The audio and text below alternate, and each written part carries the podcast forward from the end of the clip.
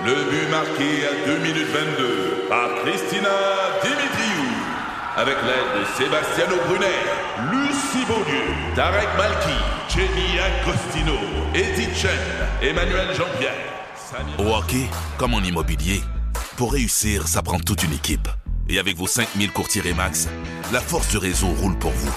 Remax est heureuse de s'associer à Martin McGuire et Danny Dubé pour vous présenter le tout nouveau balado Bon Match. Pour votre info est présenté par Desjardins. Cette semaine, l'histoire d'un succès planétaire, celui de Popit.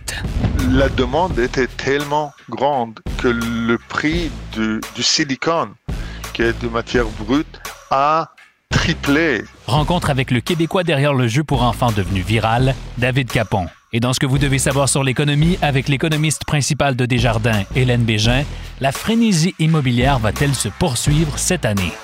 Le marché est encore sous pression. Je m'appelle Laurent Terrien. Bienvenue à Pour votre info.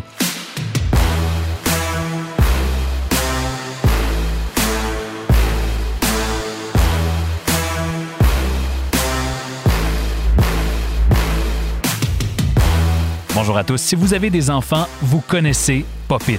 Si vous n'avez pas d'enfants, vous avez probablement vu ce produit-là quelque part sur les tablettes. Popit, c'est un jeu devenu viral dans lequel tout ce qu'on a à faire vraiment, c'est appuyer sur des petites bulles en silicone, un peu comme du papier bulle. C'est le succès viral de 2021, un succès planétaire pour un produit, somme toute, disons-le, simple. Mais on parle de millions d'exemplaires vendus à travers le monde, certains élevés au rang d'objets de collection et surtout des milliers de produits contrefaits vendus notamment sur Amazon. Derrière ce produit viral se cache une belle histoire, celle d'un entrepreneur installé au Québec depuis une trentaine d'années. Il s'appelle David Capon, c'est le fondateur de Foxmind, une entreprise qui commercialise des jeux de société et des jeux pour enfants. Cette semaine, je vous propose une discussion sur la viralité et les nombreux problèmes qu'elle engendre.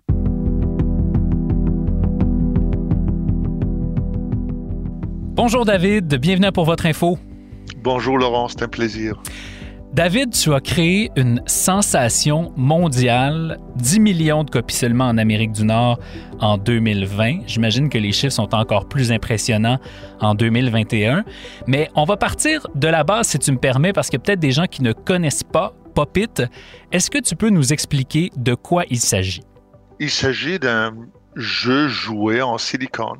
Il a été inventé en 1974 par un couple israélien qui s'appelait Theo et Ora Coster.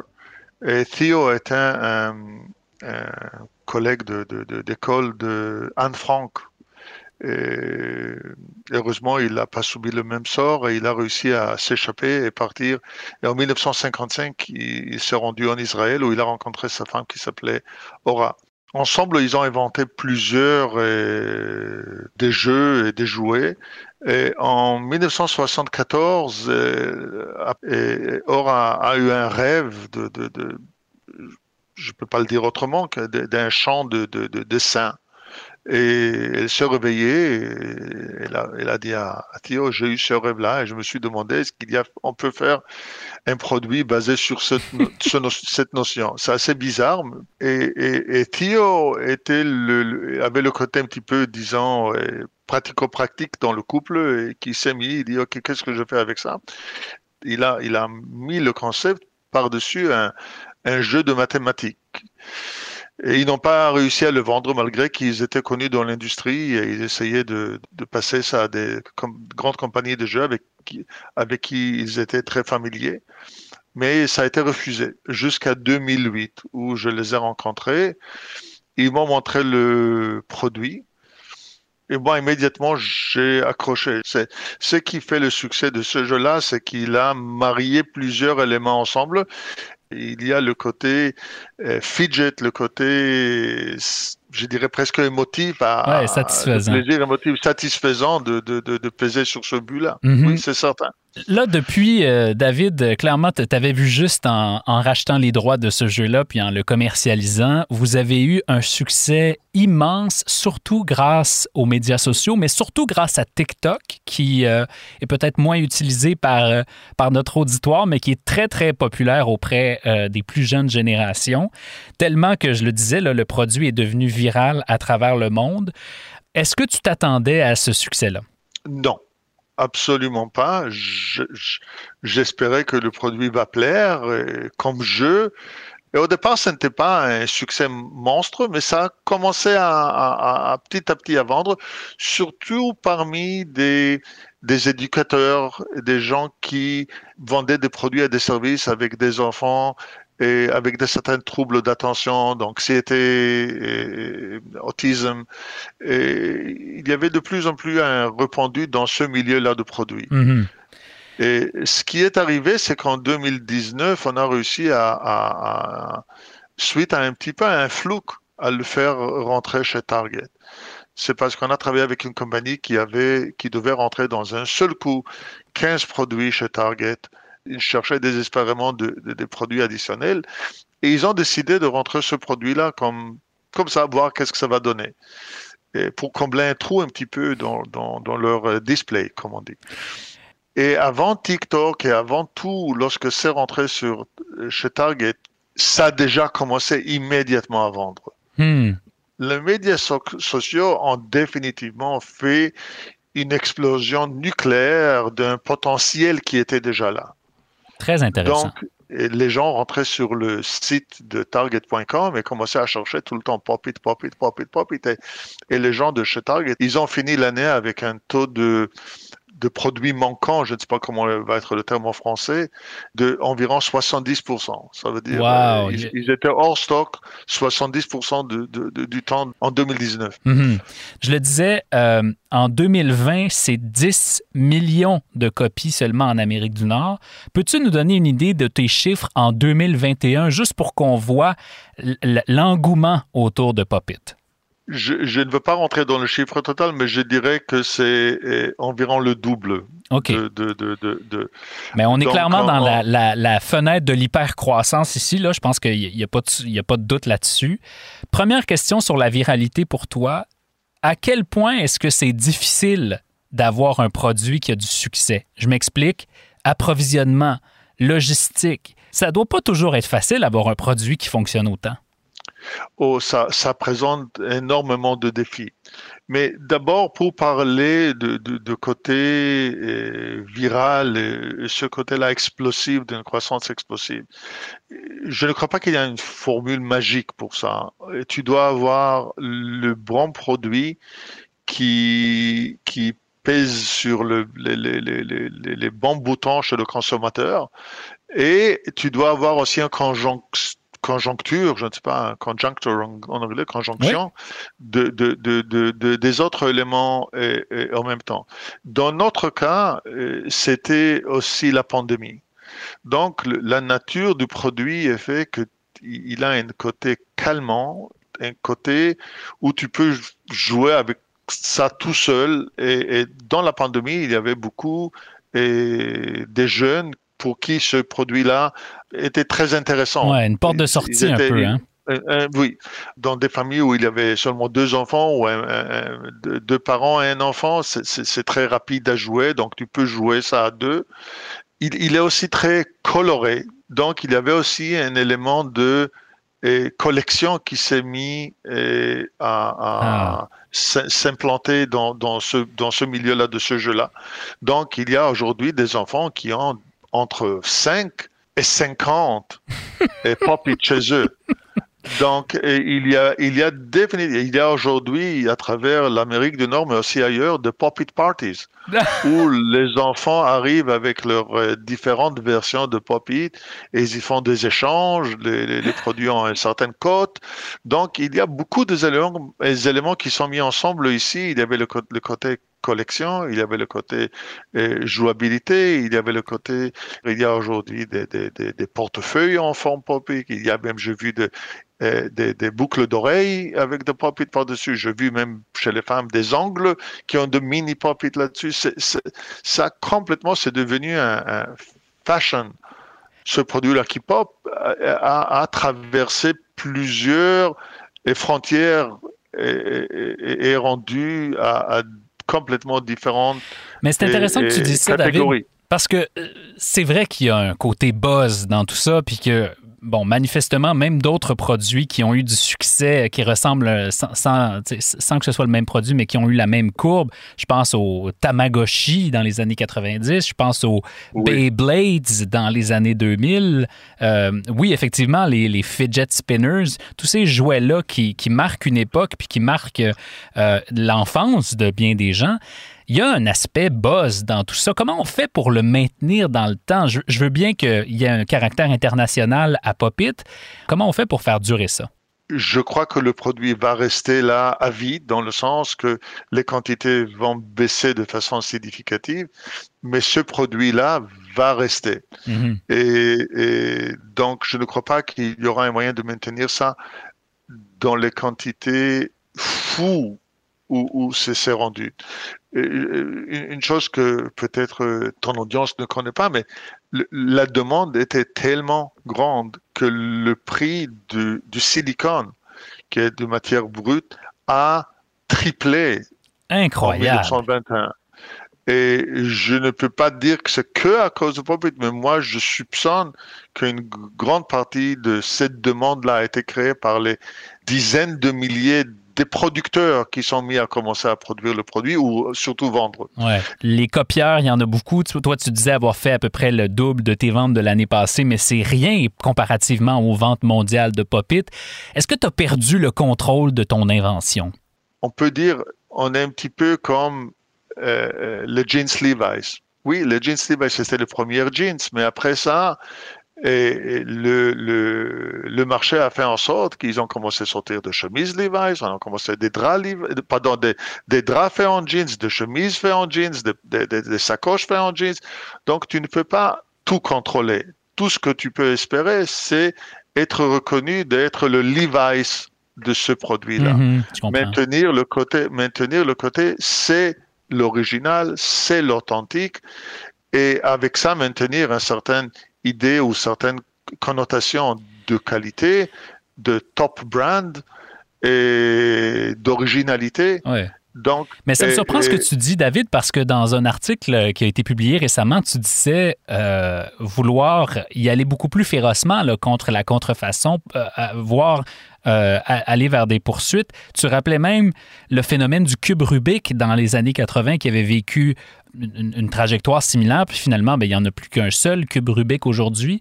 Est-ce qu'il n'y a pas une volonté dans, ton, dans, dans tes prochaines étapes d'aller férocement contre la compétition quand même? Ça reste que c'est des millions et des millions de dollars de ventes manquées. Là. Absolument. Je veux nuancer un petit peu. Donc, on doit faire la différence de ce que nous, on peut et réclamer comme propriété intellectuelle. On peut réclamer le nom Pop-It ou GoPop, dépendant du marché où on vend le produit. Et on peut réclamer certains designs industriels pour lesquels on a des, des, des, brevets de design industriel. On peut réclamer certaines choses, mais on ne peut pas réclamer tout. Donc, et, on, on, a, on a fait sortir un génie, un genie out of the bottle, comme on dit en anglais. Et, on, ne peut pas le faire entrer, on ne peut pas le dire, il nous appartient. Mais il y a, on, on, doit un petit peu essayer de repatrier ce qui nous appartient. Ça veut dire, on a mis un certain type de produits, certains types qui sont protégés, certaines protections qu'on a mis sur place. On doit mettre des efforts à les enforcer. Mhm. Il vient où le moment où on se dit ça, ça vaut, ça vaut la peine d'aller faire la bataille? C'est une décision qui est prise quotidiennement en cap, sur cas par cas. c'est certain qu'on ne peut pas. Bien, alors je, je, vais vous donner un petit peu c'est quelle stratégie on utilise. D'ailleurs, on ne peut pas aujourd'hui agir sans utiliser la technologie. Donc, on doit diviser nous le, le, les infractions en deux catégories. Ceux qui sont un petit peu dans le monde online et dans, dans le domaine de, de, brick and mortar, dans, ouais. dans, les magasins.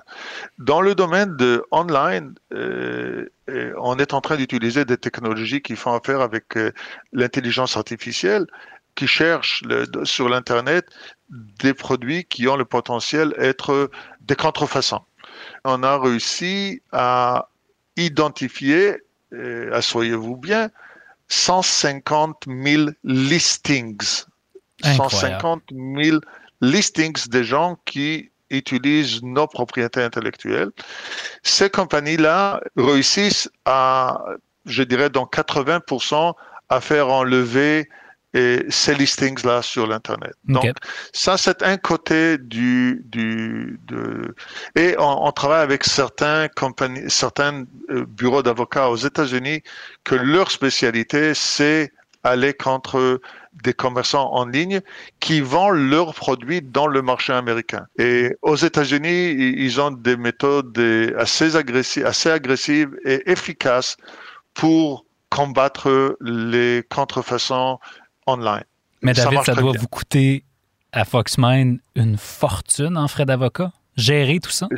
C'est exact. Ça prend combien de ton temps sur, euh, sur 100 de ton temps? Là, combien de temps passes-tu à gérer des enjeux légaux?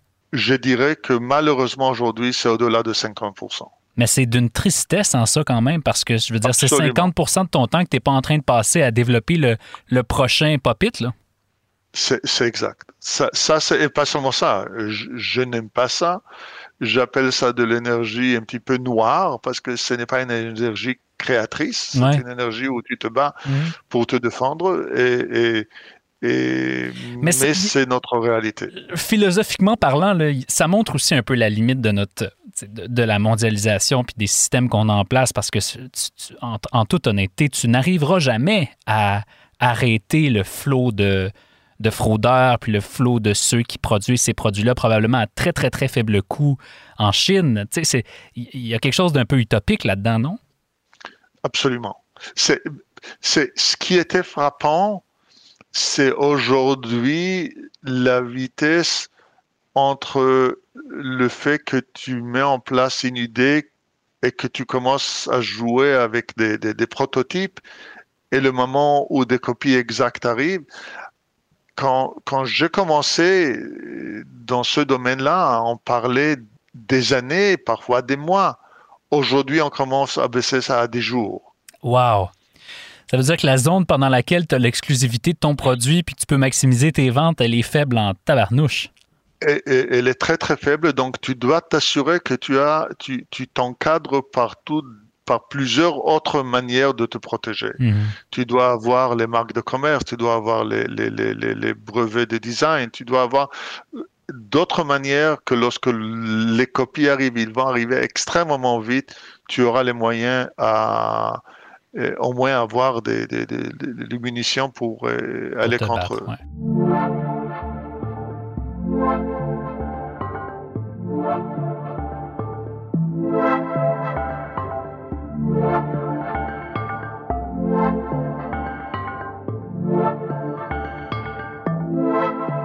Sortons de, de l'énergie noire telle que tu l'appelles et allons dans celle qui est un petit peu plus, j'imagine, agréable pour toi. J'aimerais qu'on termine cette conversation-là sur le jeu, euh, en particulier sur euh, la renaissance, si tu veux, des jeux de société ou euh, des jeux physiques. C'est une impression, dis-moi si elle est vraie, mais mon hypothèse, c'est qu'il y a eu une recrudescence marquée de la volonté des gens de jouer avec quelque chose de concret, de physique. Comment t'expliques ça? c'est de nouveau, c'est couplé avec l'effet le, pandémie. Les gens euh, se trouvaient en famille, et en couple chez eux. Et ils avaient marre à regarder Netflix, les nouvelles, les, et leurs tablettes et tout ça. Et à un moment donné, la volonté de se mettre ensemble, avoir euh, de quality time, comme on dit, ensemble en famille, amène que les gens ont commencé à expérimenter avec des jeux euh, old-fashioned, d'anciennes manières de jeux de société. Et tout à coup, tu vois que ça amène énormément. Ça amène le côté social, ça, ça, ça, ajoute aux enfants la possibilité de développer de l'intelligence émotionnelle. Ça, ça, il y a tellement d'effets bénéfiques au, jeu réel de société qui ne peut pas être comblé aujourd'hui par un jeu vidéo ou un, jeu sur euh, une autre jeu, une autre jeu, un autre jeu électronique. Mm-hmm. Donc, je crois qu'il y a tout à coup une réalisation par le marché que c'était comme un, un, média qui a été oublié. Et donc, ce n'est pas seulement pour Foxmind. Je sais ça qu'il y a, il y a, toutes les compagnies dans, le jeu ont, sous bien croissance assez important. David, euh, tu réfléchis, tu commercialises plusieurs jeux. Tu as manifestement compris ce que le marché voulait avec Pop Quel est selon toi le, le prochain buzz? Ah, je ne peux pas avoir une réponse pour ça. Si je, si je le savais, je serais plutôt un prophète. Je serais un prophète. ah ben ça c'est intéressant. Est-ce qu'il y en a Est-ce qu'on a une seule chance, comme tu l'as eu avec Popit, de créer cette viralité là, ou euh, c'est possible de le reproduire? En gros, est-ce que ça a été un coup de dé? Je ne peux pas enlever le côté chance dans ça. Ça ne fait pas. Comme je dis, c'est une conjonction de, de, de, de, la pandémie avec le type de produit que c'était, avec le prix de ce produit-là. Beaucoup d'éléments sont rendus ensemble. Je crois que on a des autres produits et c'était très important pour moi comme dirigeant d'entreprise à faire valoir à, mon équipe de savoir Popit ne va pas rester là pour toujours et on doit continuer à développer des produits qui sont fidèles à notre image, à ce que Foxmind euh, euh, est. Et je crois qu'on a certains produits qui vont être à, la hauteur de ce que Popit représente, mais ça ne sera pas en même quantité. C'est certain. Mais j'invite ton auditoire d'aller sur notre site et regarder et, voir qu'il y a des autres choses qui pourront l'intéresser autant, ça m'intéresserait de savoir. Super. David, ça a été une très belle rencontre. Je suis très heureux d'avoir fait cette entrevue-là. Je te remercie de ton temps. Et puis, évidemment, j'invite très bien les gens à aller acheter des pop mais je pense que ceux qui devaient, ton public cible les a déjà. Merci d'avoir été à Pour votre info cette semaine. Merci beaucoup, Laurent. C'était un plaisir. Ce que vous devez savoir sur l'économie. Voici Hélène Bégin. Bonjour Hélène Bégin, comment vas-tu? Bonjour Laurent, ça va très bien toi-même? Ça va bien, merci beaucoup. Euh, content qu'on parle du marché immobilier ensemble aujourd'hui. Euh, on en a parlé l'année dernière, mais je pense qu'il y a une mise à jour qui est, très certainement due. On sait que le marché a terminé en force. 2021 a été une année exceptionnelle sur le marché euh, de l'immobilier résidentiel. Est-ce que ça va rester comme ça en 2022? Est-ce que le marché va rester sous pression? Euh, oui, tout à fait. Après des hausses de prix euh, d'environ 20% au Canada et au Québec l'an dernier, on pense que le marché va rester très actif au moins jusqu'à la fin du printemps 2022. Euh, il y a deux raisons principales. D'une part, la présence accrue des investisseurs étrangers au Canada qui accentue le manque d'habitations disponibles, donc des achats qui sont effectués comme euh, objectif de placement et non d'habitation. Mhm. Et c'est une étude de la Banque du Canada euh, très récente en janvier euh, qui établit qu'environ 20% des achats au pays sont établis dans ce, oui, dans cette proportion-là. Et dans certaines villes, c'est très élevé, comme Ottawa, Gatineau, environ 25% des propriétés. Euh, oui, aurait été acheté par des investisseurs hmm. étrangers. Toronto suit de près. Montréal s'approche de 20% Donc, évidemment, avec une présence accrue d'acheteurs, euh, euh, disons, un peu plus spéculatifs, il reste que la demande d'habitation est quand même très forte de la part des propriétaires occupants, donc ben, des gens comme vous et moi qui veulent habiter une maison. Donc, évidemment, ce qui arrive, c'est que les acheteurs s'empressent encore plus compte tenu de la remontée des, euh, taux hypothécaires là, qui va s'accentuer au fil de l'année. Euh, déjà, depuis novembre, euh, les taux fixes ont, augmenté. Là, ça suit un peu les marchés obligataires, l'évolution du marché financier. Donc, ça a déjà commencé à augmenter. Mm-hmm. Pour les taux variables, ben, on attend avec impatience la prochaine décision de la Banque du Canada. En fait, les prochaines décisions de la Banque du Canada, parce qu'à chaque fois que la, celle-ci augmente le taux directeur, les taux variables augmentent dans les mêmes euh, proportions. Mhm. Donc actuellement, un taux, un taux variable autour de 1,70 qui pourrait terminer l'année autour de 2,5 à, à, la fin 2022. Ça fait en sorte que euh, les acheteurs voient venir ces hausses de taux, donc euh, se dépêchent pour évidemment profiter des taux extrêmement bas euh, depuis, euh, en fait, un an ou deux. Là. Ça me surprend, Hélène. Euh, je ne remets pas du tout en question la validité des chiffres de la Banque du Canada, mais j'étais convaincu, on disait pendant quelques années que c'était un phénomène marginal, les investisseurs étrangers. Mais là, à 20-25 on ne parle plus d'un phénomène marginal, on parle d'un phénomène qui peut clairement avoir une influence sur la quantité de propriétés disponibles dans certains marchés. Tu nous parlais de, de certains, d'une probabilité plutôt forte d'une hausse euh, des taux hypothécaires cette année. J'imagine que ce n'est pas tout le monde qui est affecté de la même façon s'il y a une hausse des taux? Ben, effectivement, tout dépendant, je pense que les, nouveaux acheteurs, ceux qui en fait qui magasinent actuellement pour accéder à la propriété, ou ceux qui ont acheté récemment euh, avec, euh, avec un prêt hypothécaire assorti d'un taux d'intérêt variable au creux l'an dernier, évidemment, vont être plus affectés parce que comme je le mentionnais, chaque hausse de taux de la Banque du Canada, euh, automatiquement, le taux variable va être ajusté.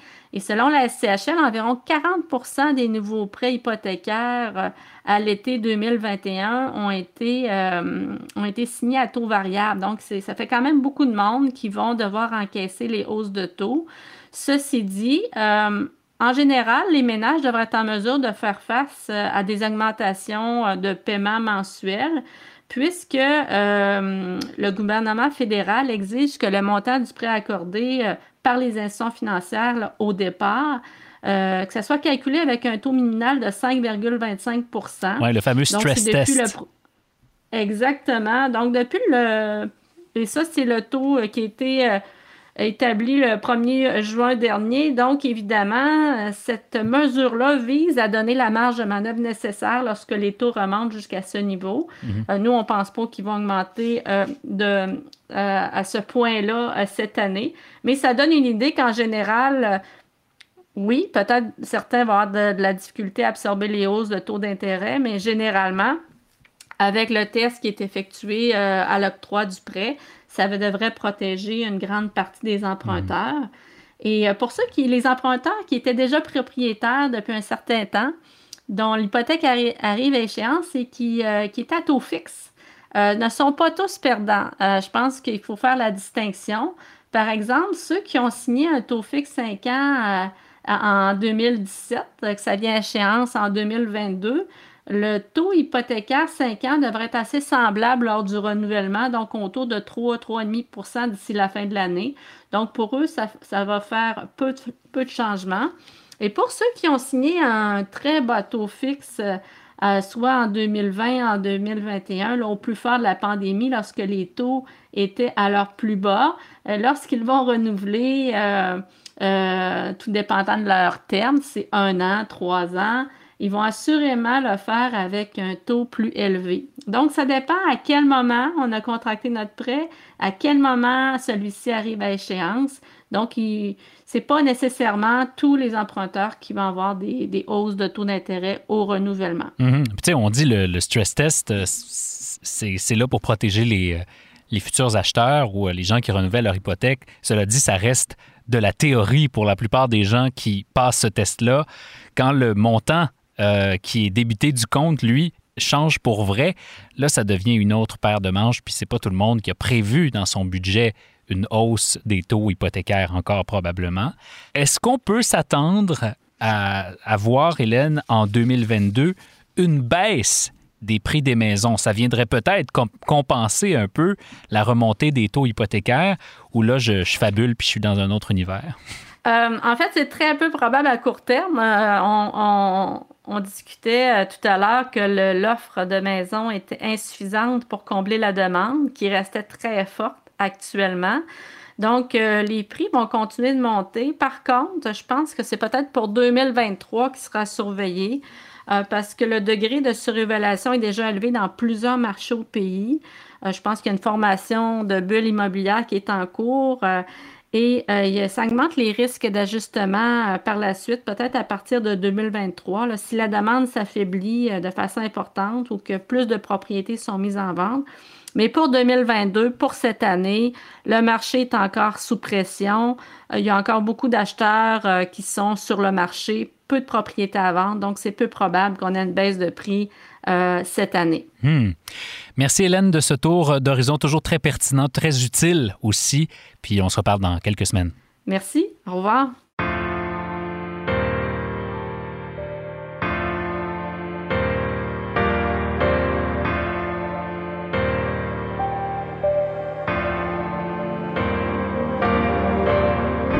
Voilà, c'est tout pour nous cette semaine. Philippine de Tinguy est à la coordination et à la recherche de Pour votre info et Alexandrine Chappet s'occupe de nos médias sociaux. Notre musique a été composée par le musicien britannique Luke Melville. Tous nos épisodes sont disponibles pour réécoute sur Apple Podcast et sur Spotify. Et si vous aimez Pour votre info, prenez quelques petites secondes pour nous donner 5 étoiles. Ça fait vraiment toute la différence. Je m'appelle Laurent Terrien. Merci d'avoir été avec nous encore une fois cette semaine. On se reparle la semaine prochaine. Recule un peu, recule, recule. Stationner en parallèle, ça devrait être simple. OK, crampe en masse, en masse, crampe, crampe, crampe! Faire et suivre une réclamation rapidement sur l'appli Bel Air Direct, ça, c'est simple. OK, des crampes. Bel Air Direct, l'assurance simplifiée.